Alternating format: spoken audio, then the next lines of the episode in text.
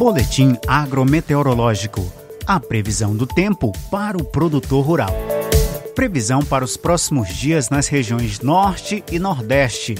Maiores acumulados de chuva irão ocorrer no Amazonas, Roraima e oeste do Pará. Quedas de chuva menos volumosas são previstas na costa leste da região Nordeste e beneficiará os cultivos de terceira safra.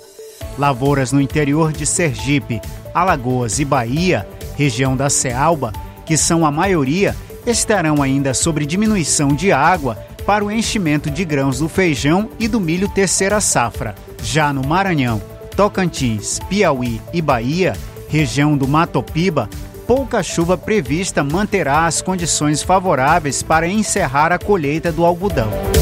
Previsão para os próximos dias na região centro-oeste, sem previsão de chuva para grande parte da região, favorecendo o amadurecimento e a colheita do algodão, do milho segunda e do feijão terceira safras.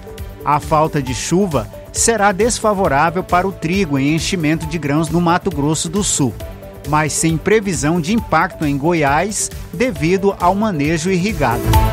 Previsão para os próximos dias na região Sudeste. Chuvas são previstas na faixa leste de São Paulo e noroeste de Minas Gerais.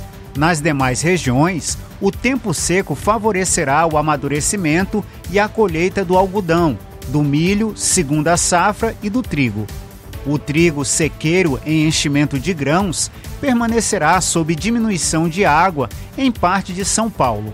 Não há previsão de impacto no feijão terceira safra devido ao manejo irrigado. Previsão para os próximos dias na região sul. Há possibilidade de pouca chuva apenas no centro-sul do Rio Grande do Sul e leste do Paraná.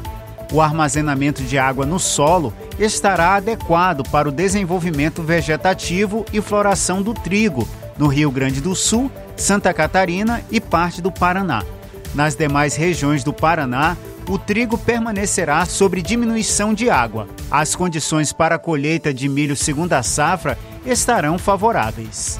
A previsão agrometeorológica é para os dias 30 de agosto a 6 de setembro de 2021.